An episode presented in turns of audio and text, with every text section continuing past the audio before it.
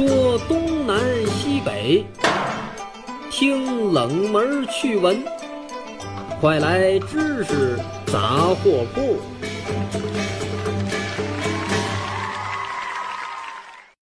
知识杂货铺有角度、有深度、有识别度，反鸡汤、反谣言，我们只分享靠谱的知识。全网泛知识类收听名列前茅，锁定高端受众，提供更靠谱的广告投放平台。勾搭我们，关注官方微信。蜻蜓 FM 河北或拨打超靠谱投放热线幺八六三零幺零六六五五。欢迎光临知识杂货铺，我是王掌柜。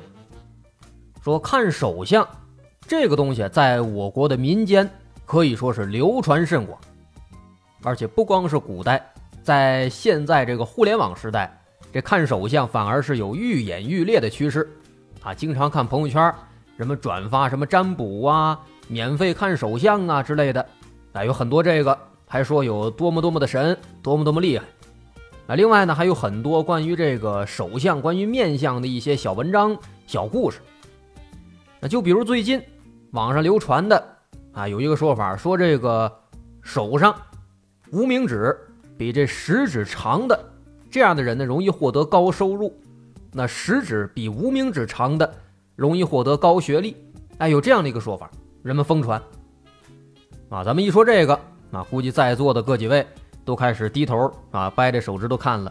那掰完之后呢，估计还得回想一下自己这学历和收入算不算高学历啊，算不算高收入啊？要我说呢，您先别着急琢磨这个准不准，咱们还是先看看这个说法它有没有科学依据。今天，哎，都给咱说明白。要搞清楚这个呢，首先啊，咱们先来解释一个名词，这个名词叫手指比，就是手指的比例，手指比。这个手指长度，首先它测量的是从手指根部到指尖这段距离。那么手指比呢，一般情况下指的就是第二根指头，就是食指和无名指这两根手指头它们的长度的比例，简称手指比。那关于这个手指比的研究，古已有之，最早是在十九世纪。当时呢，哎，发现这个男性和女性相比，男性的食指比无名指要更短一些。那有这样的一个规律。后来呢，研究这个小孩儿在那个两岁的儿童当中，哎，做研究发现这一点呢，确实是这个样子。哎，并且当时就提出了一个说手指比和胎儿早期发育的这个雄性雌性激素的关系。哎，开始有这个关联，于是呢，这个研究哎开始在全球迅速增长。那后来通过研究啊，人们就发现这规律了：男性的无名指相对于食指要比女性长。那人类手指的发育是在胎儿时期，在子宫当中十三周的时候就开始形成了。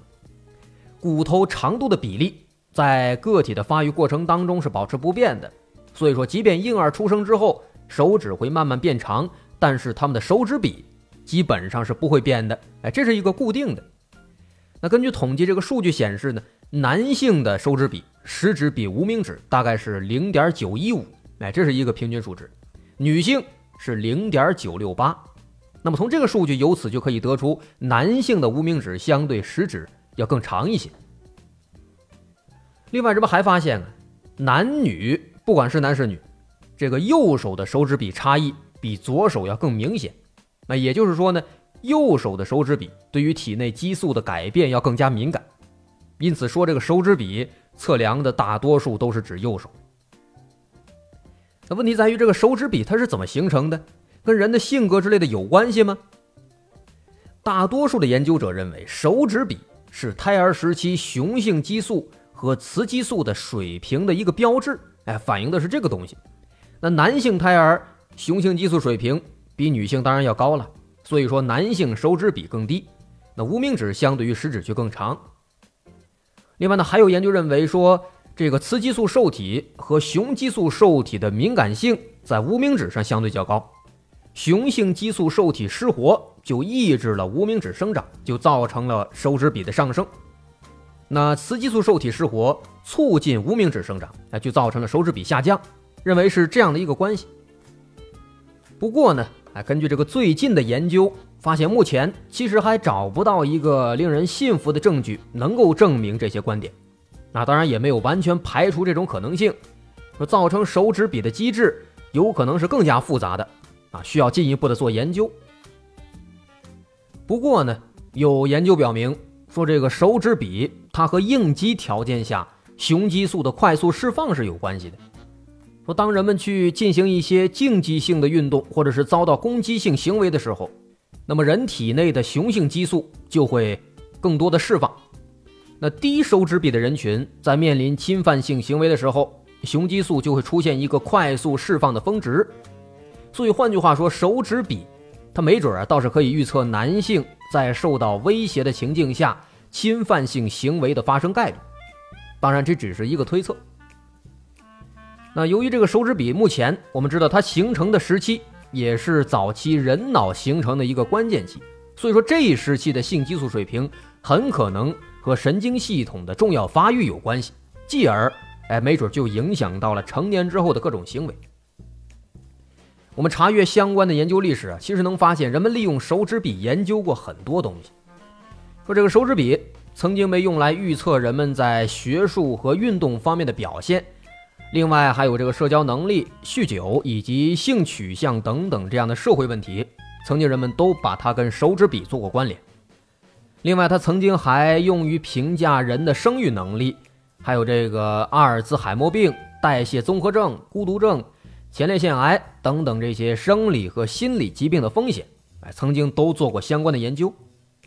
不过呢，尽管这些研究有很多文献报道，但是整体上其实呢还是样本比较少，哎，结果是难以做精确的测量和重复的。